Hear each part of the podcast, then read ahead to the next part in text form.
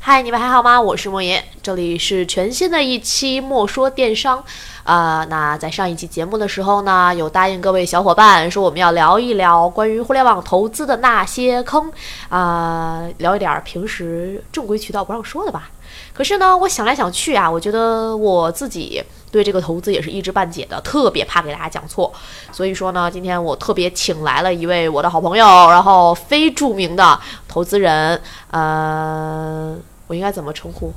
向总，然后给大家来分享一下关于投互联网投资的那些坑。好啦，我们有请掌声鼓。呃，各位在听莫说电商的小伙伴们，大家，呃，这会儿好，我也不知道这会儿你在干什么啊，也不知道你是早晨听还是在晚上听，反正大家好吧。我让今天呢，我来给大家聊一些呃坑里的事儿啊，或者哪个坑？教大家怎么挖坑啊好吧。啊，或者是告诉大家我是曾经怎么挖坑的。那其实呢，我们当初想做这期节目的初衷啊，就是因为上次发了一个新闻，然后有一个 A P P 叫明星衣橱嘛，呃，本来特别红火的生意，然后突然间在不到一年的时间就出现了资金链的断裂。那我个人揣测，可能整体的战略会跟呃投资人的一些战略和想法有关。那这个问题就是你会怎么看呢？呃，我觉得有几种可能。第一种是，呃，这个 app 本身或者这个项目本身就没有选好商业模式，那么就连同投资人一起卷了进去。那么第二种方式呢， 呃，很可能是，呃，投资人没办整个的这个项目的发展的趋势，啊，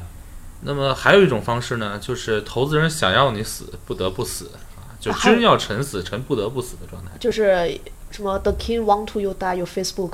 对对对对对好。吧，那其实我倒还蛮感兴趣最后一点的，因为其实关于商业模式，在上一期有跟大家分享过，就是因为明星衣橱会过分的模仿同行的这种商业模式，那就是最后一种，我倒觉得听的想法还蛮新鲜的哈。那你给解释一下，就是最后一种，实际上就是平常不让播的啊，平常是吗我们这个上来就有料呃，圈子里边也不让说的一件事儿，就是我喜欢你，但是我要埋死你啊，这样通过买买买让你死去，啊、那这是一种其实听起来蛮不可思议的一种状态，是吧？对那啊，嗯举例说，假设有一个 A P P 啊，有一个 App，非常像我曾经已经投资的一个项目，但是呢，我会看到它具有较高成长性，但嗯是又跟我所投的项目有竞争关系，它又恰巧把它的这个商业计划书投放到我这儿了，那会我会选用一种办法，就是我投你。我给你一个巨大的一个估值，一个很高的估值，比如说我两百万只买你百分之三，哦，呃那就么估值相当于六千万，呃，估值相当于六、哎，不呃对，六六亿六亿啊。啊，那么，呃，是六六亿还是六千万？六亿，六六千万吧，我觉得是。反正咱俩数学都不好，没关系。对啊， 好，那我数学还可以。那么这种买法呢，在一般的创业者眼里是非常合理，不叫合理，非常好的一个价格。嗯，嗯也就是说，我给你两百万，但我只占你百分之三，对，那看起来很美，对吧？但是你的估值在你最初的时候就被放大到多少？放大到六千万，也许你这个呃企业这个时候只值六十万或者六百万的时候，啊，我把你放大到六千万。那大家知道资本市场是靠什么赚钱的吗？莫言，你知道吗？我不知道，其实，资本市场是把你们这些创业者的项目变成了产品。啊啊，也就是说，我花两块钱买一支圆珠笔，啊，那么我就期待有人花两块五把它买走。哎，是不是就有点儿类似于我们就炒股那种感觉，就是什么新三板啊、创业板啊那种？所以谈到这个问题呢，呃，其实可以延伸一下，大家不知道哈、可能很多人都不知道这个风险投资市场嗯和中国的股票乃至全世界的股票市场的这么一个关系。那么大家可能在新闻当中听说过很多叫啊国家的二级市场怎么怎么嗯样，也就是指的是我们正常的，或者说一般的啊，比如说上证市场啊、深证市场啊啊这个所谓我们的中国股市。那嗯为什么把它叫做二级市场呢？那一定会存在一个一级市场。嗯，那么一级市场就是上市之前的股份投融资这个阶段。啊也就是说，现在我们所谓的天使、风投、种子基金、PE，那么他们都通属于金融一级市场的这么一个呃关系。哦，所以没有种子天使投资这一些一轮一轮的轮次，那么是不会产生二级市场的。啊，也那就么是说，公司即便业绩再好，如果没有投资或资金的介入，其实是没有办法上市的吗？呃，也不是这么说，有些企业已经自己做到非常好了，啊它自己一下跳到二级市场，它没有经过一级市场。哦，但也有也也有一些企业呢，就不愿意上二级市场，它会一直在一级市场，但这样的情况基本不见，基本看不到，因为资本最终的目的就是把这个项目或者把它投资的这个产品推向二级市场，让更大的用户去买单啊，好啊。我好们好刚像才 get 到一点对，那么刚才我们说到这个，说我在两块钱买一支圆珠笔的时候，嗯，我把把它两块五卖出去，这是一个合理区间，嗯，那么两块五买到笔的人，那么通过他的营销手段，是不是可以三块五、四块，甚至于可以卖到十块钱？嗯，对，对吧？但是你这一支笔刚出厂的时候，我发现你跟我的笔很像，或者跟我投资的一个笔很像，那我怎么办呢？你又找到我，希望我帮你定一个价，那我一下就把你定成六百块钱一支，然后就没有人接盘了但是这个笔的价值只值三，只值两块钱，或者只值十块钱。啊，那你想这个东西还能不能再被卖出去？还有没有人敢来再买？嗯嗯嗯，那对于我们的同行来说，他们会觉得这个估值偏高，已经完全背离了它的价值曲线，那么这个就没人再继续投资了。没人投资意味着什么？意味着你花完我这三十万块钱就没有钱了。就是我们经常说的投资的这种资金链去断掉了，对不对？啊对。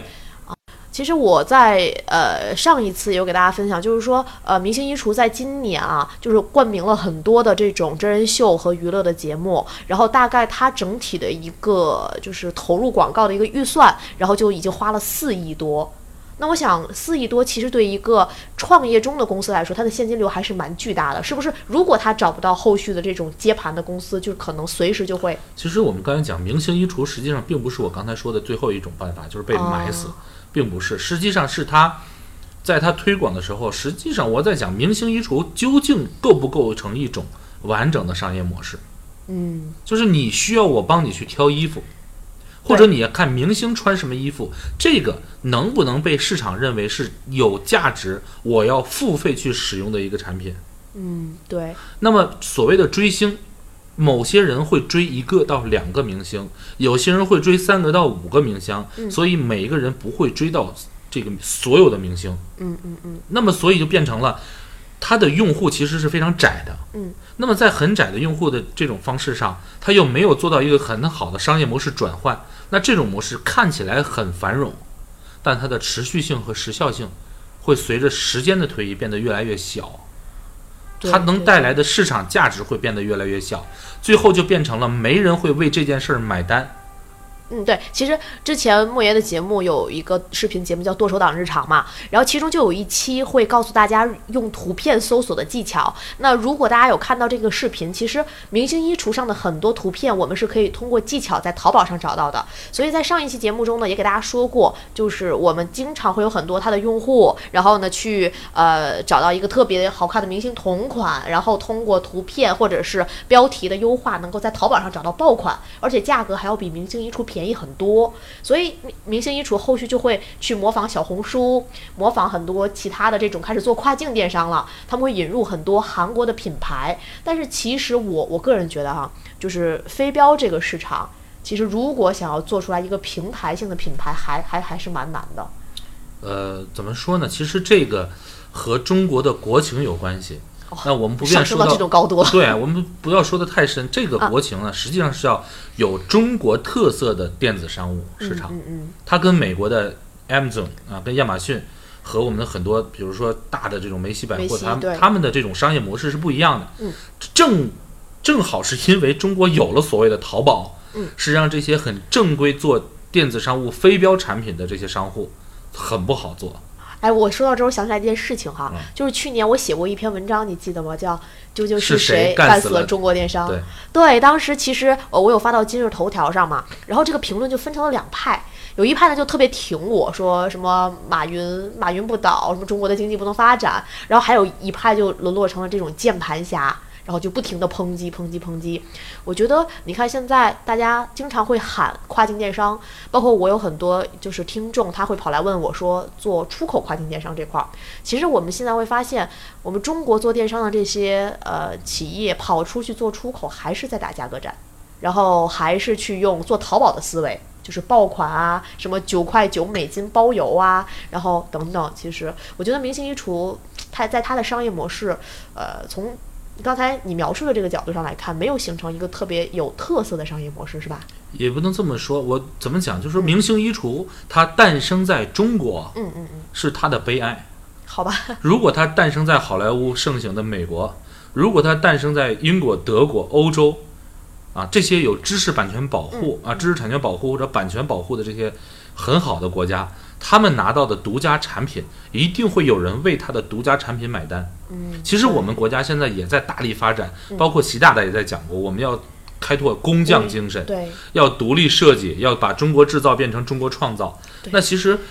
真正的一个民族或者一个市场的良性循环或者良性发展，还是有独立自主的东西，而且这些东西必须被严格的或者叫必须很好的被保护起来，才能激发人们的创造性。对我特别认同这一点，因为我觉得，哎呀，每个人出生都是有他的使命在的嘛。我经常会 喊一些特别高大上的口号，就是我注定是要为了保护民族品牌而生的。 其实你之前跟我讲过，你要做这个传统文化保护啊什么的，可见你的这种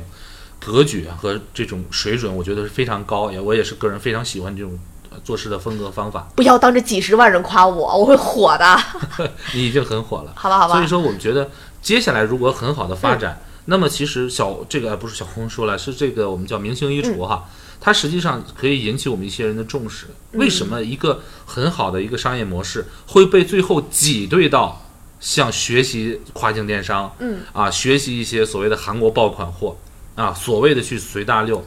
呃，其实挺挺让我伤心的一件事情，就是他真正的想把一个好的商业模式带给大家的时候，总会有别的人用一种很低劣的方式去 copy。嗯，对，所以，经常我也说的一句话 就是什么？我们之所以会被一些傻子打败，或者被一些不良的这个人打败，是并不是我傻，是因为他们用了他们惯用的办法，把我的智商拉低。就是这样，因为我们没有办法。但是中国有没有好的商业模式？有。有没有能够完整自己独立的商业模式？有。那么在资本寒冬的所谓资本寒冬的今天，我们都在找这样的模式，就真正能够在很好的保护下，又能发挥创造力，又有很好的这种模式。啊，其实我个人讲，模式并不是特别重要，并不是首位，模式很重要，但不是特别重要，啊，它不是个必要条件。啊，但我们希望它还是有，首先你呃，对于你做内容的编辑哈，你的内容要嗯我好不是编辑，啊，好，不不好意思啊，你做内容的生产者，所以你的内容很重要。如果你做产品的，你的产品很重要；如果你是做服务的，你的服务很重要。所以我经常说，好多人创业忘了初心是什么，过度的追求资本，过度的追求是是是投资，过度的追求市场的饱和量是，过度的追求流量，以至于忘了自己原来想要干什么。对，所以我觉得你一直在夸我，像我这种在创业领域的白莲花其实不多了，是吧？呃，我相信以后一会股越来一越股多。清泉。对对，我相信越以后会越来越多啊。嗯 那其实刚刚我们说的第一个问题啊，就是分享第一个坑，就是很多企业有可能是被投死的，是吧？对那其实第二个我还有一个问题哈、就是我前段时间有一个朋友，大概他在啊、去年的年初吧，就跟我描述了一下他的这个创业想法。当时我其实觉得还蛮不靠谱的，然后呢，我也有给过他非常我非常真诚的建议。但是后来他跟我说，大概有三家公司想要投他，就是呃前景一片大好，然后还问我有没有相应的对接团队介绍。但是今年呢，我们大概前两个月吧，然后他就跟我反馈了一个问题啊，就说呃，当时答应他的那些投资公司。然后因为什么意向协议呀、什么流程问题，生生拖了半年，从春节之前一直拖到了五一，然后他又换了一家投资公司，又拖到了十一。那其实像这种就是在资本市场里这种答应或者是口头承诺，但是没有给钱的情况，是不是也是一个像坑啊，或者是创业者应该注意的呢？嗯，现在怎么讲？像我的微信里边有大概投资人的群，大概十几个，哇，每好一吧，个群里边满满人五百人。那么你说，你中国真的有这么多投资公司吗？那更多的可能是所谓的做 FA 呀、帮你做咨询呀、对帮你做对接呀、那么中国真正的资本公司没多少，对啊，包括我个人，我我也不是资本公司，我就是一个小天使投资，嗯我就可以看到，呃，我就承担那个天使投资应该承担的风险，我去看项目，嗯但很多人不是这样的。所谓的中国现在很多所谓的投资公司呀，呃，我们不排除会有一些传统企业的老板，嗯，他的资本到了一定程度的时候，传统行业又遇到瓶颈的时候，他就会想来投资，嗯，但是他并不是专业投资人，嗯，我们把这个领域叫做业余投资人，或者叫冲动型投资人，嗯也可以把它叫做传统型投资人，嗯，他们的投资理念更像是贷款，啊，他攫取利润，他会问你我能拿到多少利润，但真正的所谓的风险投资是不看产品利润的，就看那个买股票和卖股票的那个过程。对，是我把你的价值做到更高，嗯，更高的价值会有更高的价格，当然你的盈利能力。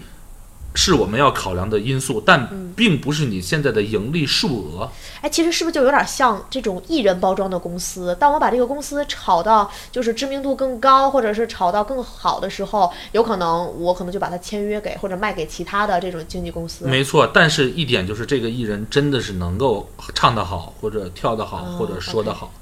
OK，真的好的不就自己留下了吗？所以呃，干嘛还要倒卖呢？你说的自己留下的，恰恰是原来那种传统企业投资方式，哦他希望拿它去挣钱。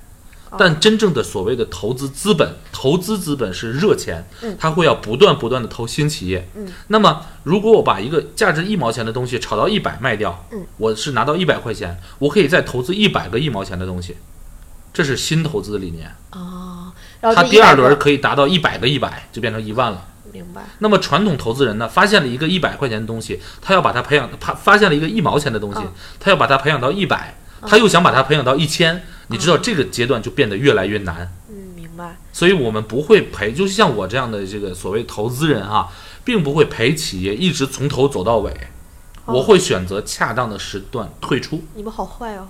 但是正是这样能够想要退出的投资人，才是所谓优秀的投资人。他不会障碍你你的整个的发展，啊，他不会阻碍你的企业啊。你你要往哪儿走，你要做什么？只有传统的投资人，他有那种所谓的主观意识。他觉得他给你钱了，他要他就要左右你的商业，左右你的模式，左右你的产品。嗯其实这个是不对的。那我们投资是这样哈，有一个准则，就是第一就是不参与，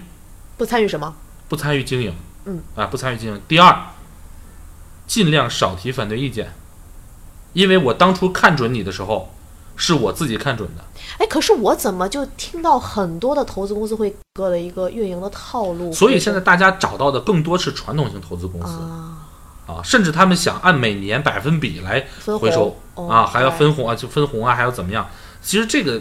这种格局啊，是这种我们叫工业三点零，甚至工业二点零时代的事儿。嗯作为资本二点零时代或者资本三点零时代，那我们现在说资本四点零时代，其实就是在热钱不断的把钱拿来给你，你嗯花完了，你用完了，你把自己的价格炒高了，我用更大的价钱把你买掉。啊，那么之前投资你的人呢，可能呃回了成本以后再赚个百分之十啊，百分之一百或者百分之三百。嗯，OK，像风险投资人一般会五十到一百倍的利润。嗯，当然了，他可能投一百个就乘一个，所以他综合的价值、综合的这个利润点在百分之三十到五十。嗯。啊，越往高级走，就是轮次越来越靠后，它的单嗯体的利润会越来越来越低。比如说到 PE 阶段，它能一倍、两倍，就 OK。但是 PE 一旦 IPO 成功，它可能就十倍、二十倍、三十倍。啊这个是怎么看呢？大家看每一只股票的市盈率，哦，就是它和它原始股的这种盈利的这种率啊，这种多少倍，或者我们叫一比千例是啊吧？这种比例，甚至我们看到了中国股市有一千多倍的。好吧，所以这样的股票就这样慎重去买啊。我你觉觉得你能买吗？它已经被炒到一千倍了，对对对它已经超过它的价值一千倍，它可能预支了未来十年、二十年的钱。中国企业是有几个能撑到十年、二十年？嗯，对。那刚才我们说了两点哈、第一就是不会干预企业的经营，第二呢是不会太多的去提反对意见。对那第三呢？呃，第三就是，呃，尽量遵从创始人的原始想法嗯嗯嗯，啊，要把这个商业模式的。然后第四就是要拿出自己所有的资源来帮助这家企业对接，就把它炒火。对，把把它炒火。实际上，我们之所以能够看准这个项目，是因为我们看了很多的项目。嗯，那么你的一个项目可能算我整个运营圈的，就我的投资生态圈的一个点。嗯那我能不能用我投资的第二家公司和你进行业务对接？嗯，第三家公司和你们两个对接，第四家公司和你们三个对接。对，其实我们经常听到的一个这种产业链或者是产业生态的这个词，可能会更适合投资公司去来整个的部署，中对国吧？哦很多的投资公司现在已经是这样，包括国际上，他们投资一个领域，明白，所以每次投资人你会问他的时候啊，你要问一句话说，呃比如说李总和王总、张总、赵总，您关您这个投资公司或者您的基金关注于哪个领域？哦，如果对方说了一个我们关注大健康领域，嗯那你如果不是这个领域的，你就不要进去了。好吧，如果他心血来潮进去了，他发现没有任何资源给你对接，嗯你在里面很尴尬。对，啊就其是实这样我之前我们也找找到过这种专门投网红啊或者投 IP 的公司，后来发现公司的主营业务并不是网红，所以呃，当然谈到最后也没谈的特别靠谱，但是人家确实投了很多出色的公司，所以我们要找到我们相应的这个领域里的优秀投资人，是吧？对。那我还有一个问题哈，因为时间也不是很多了，就是你看前段时间啊，就是逻辑思维有嗯投了这个 Papi 酱，我们都知道逻辑思维呢，它本身也是从一个创业型的公司走到今天的一轮一轮一轮的，然后其实估值来讲呢，作为一个啊、呃内容自媒体人，我觉得它的估值可上升的空间其实已经蛮小的了。那像这种被投资的公司，它能够有所谓的资格或者资质去投资其他的产业，就同产业的这样的一些可以呀、其实举个更简单的例子，像他这个逻辑思维啊，嗯啊那这种方式更好玩儿啊，它很像二级市场的操作模式。哦，就一个上市企业靠什么来涨价？它的股票靠什么来涨？就是那种好像合并购啊，或者是对呀、借我已经自己没有什么业务可发展了，于是啊哎，我买了一个业务，那逻辑思维好像发展到一个顶一个我们叫做天花板了，嗯嗯那怎么办呢？哎，我做一个很好的业绩，我买了 Papi 酱，对人们就认为，哎，Papi 酱能赚钱，所以逻辑投资它的人会会挣到钱，啊所以逻辑思维就会变成二次有有二次发力，哦。这就属于这种我们的所谓的并购和收购模式。所以中国的二级市场，包括国际也是这样。对一个上市公司在一定业绩做到一个一个相对于瓶颈的时候，它会疯狂的去收购企业做自己的业绩，嗯业绩做好了，自然股票价值价格就上涨，嗯，所以对它会拿来更多的钱。所以其实我们看到现在逻辑思维除了卖会员和卖书以外呢，也开始有自己的 APP 类的产品。然后我觉得啊、呃你看他出的那个得到嘛，我之前在上面有关注过。然后最近有一个比较火的讲营销的人，好像叫李教授，然后很多人都。不太清楚说他是怎么火起来的，其实他就是被逻辑思维的这样一个平台捧起来的，所以可能现在很多的已经拿到投资的公司也会在寻求一个转型的出口，对吧？嗯，这倒是，因为现在市场上还是渠道为王，还是真正的这些呃出口嘛。就很多企业被投资以后，它还是要找出口。是，然嗯后包括 Papi 酱也做那个什么 Papi Tube，我有关注，他们也会去不定时的发一些其他的想要火的这种小网红的一些视频，然后还有精选啊，搞得跟这个评选一样。所以 Papi 酱又变成了一个投资人、p a p i 酱又变成了一个不断收购和并购其他小网红的这么一个机构。所以大家认为 Papi 酱收购的这些网红会红，所以 Papi 酱会红，Papi 酱会越来越红，逻辑思维就会越来越红，逻辑思维越来越红，它的投资人就会越来越红，它的价值越来越高，最后上市被中国股民消化掉。哎，我听到的脑子都晕了哈，你们这贵圈很乱了，我感觉。呃，其实也不乱，其实金融战争嘛，嗯货币战争、金融战争，其实大家都像打仗一样，每个人有每个人的策略。呃，我们就是我在这儿想跟大家这种投资，呃，想这个创业者们说哈，一定要选好你的投资人。嗯，啊，因为大家是双向选择，你的项目是如果是是足够好的话，投资人会主动抛来橄榄枝，那个时候你要慎重去选。可能会有好几家发给我们意向的这种，对呃然后我们要去筛选，对吧？，那选择第一，优质基金嗯嗯嗯，首先啊首选。就是要经纬投我。哎，经纬资本啊，对，然红后杉啊，这个红辉啊向总你就可以休息了。哎我们不是一个轮次啊。举例子，那么在大资本、小大资大基金嗯、嗯小金额投资和小资本、大金额投资上，我建议选择大基金、小资本。嗯如果对宏泰基金或者红杉资本只给你五百万，嗯但另外一家不知名的公司给你五千万的时候，你要选择这个给你五百万的知名资本，因为它周边资源搭配非常好。非常多，而非常且多企业也很多。那么如果一上来给你五千万的时候，很可能会陷入那种被埋死，因为他自己没有第二轮。这这就是坑，对，这就是坑。那么这是一个一个非常好的借鉴。第二就是一定要在同样资本的在这个架构上，比如说两个都很知名，那么选择那个产业链或者投资链条和自己相关的那一个。嗯，那么在资本的大小上面，我选择大资本、小金额、相关产业链。好三个关键词哈，大资本、小金额、相关产业链是对吧？合理的做一个自己的估值，在自己值两百万的时候就把它做到两百万。嗯，嗯当自己值两千万的时候，没人再会把你看低。但是你把当你二十万的时候，你做到两千万，你也就等于这两千万的虚拟 估值。哎呦我的天呐，这数学不好的人绕绕绕绕绕，我真的就快被被绕死掉了。那么，如果将来有机会还能跟我跟莫爷你在这儿，呃，跟大家沟通的话，我会跟大家再具体讲一下，怎么样合理的给自己做一个估值。太好了，太好了！反正我觉得咱们一起录节目，就是我说的很少， 就是好省心的样子。那还有一点点时间哈、 OK 其实我想就说，咱们做这样一期节目，可就是其实可以这么说，我们想会帮助到一些在创业过程中可能会迷茫的人。我觉得大家现在对投资好像是有一种过分或者是过热追求的一种态度。那对于创业型，就是特别小、特别小，可能只有一个 PPT，可能连团队还没有搭建好的这样一些公司，就是你有什么建议能去扑灭他们内心心中的那些特别不靠谱的小火苗？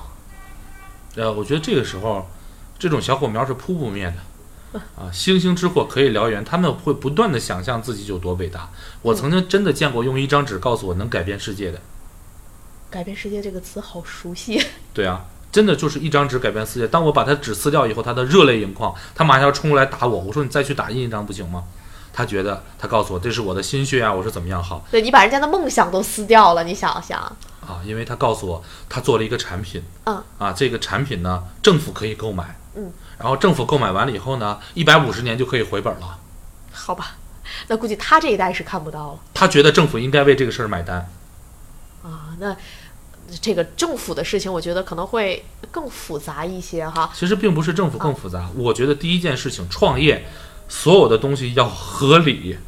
是是是，啊，要合理，不要天方夜谭，要合理。第二，不要臆想需需求，嗯你这个需求是自己杜撰出来的，不行。啊，要真正的有市场，对能够看到自己市场。第对三，要真实数据。嗯。啊，前段时间微信刷数据，一看多丢人。是现在都裸泳了。对啊，然后我真的有特别无聊的去扒了很多大 V，我觉得特别爽这种感觉，因为我原来觉得自己啊几千的阅读量很丢人，嗯然后后来我发现，哎，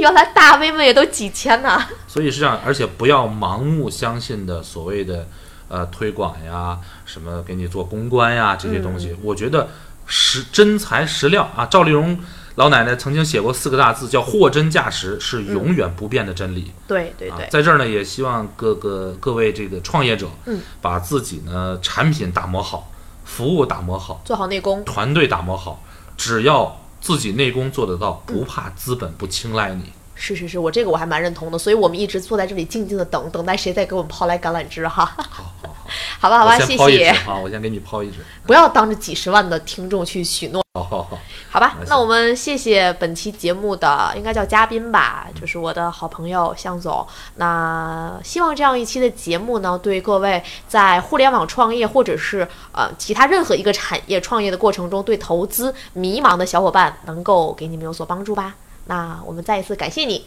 嗯，希望你下再来帮我录节目。好，如果有机会，我也非常愿意跟大家继续交流。嗯，好，我是莫爷，啊，我是向南。好，我们下期再见喽，拜拜拜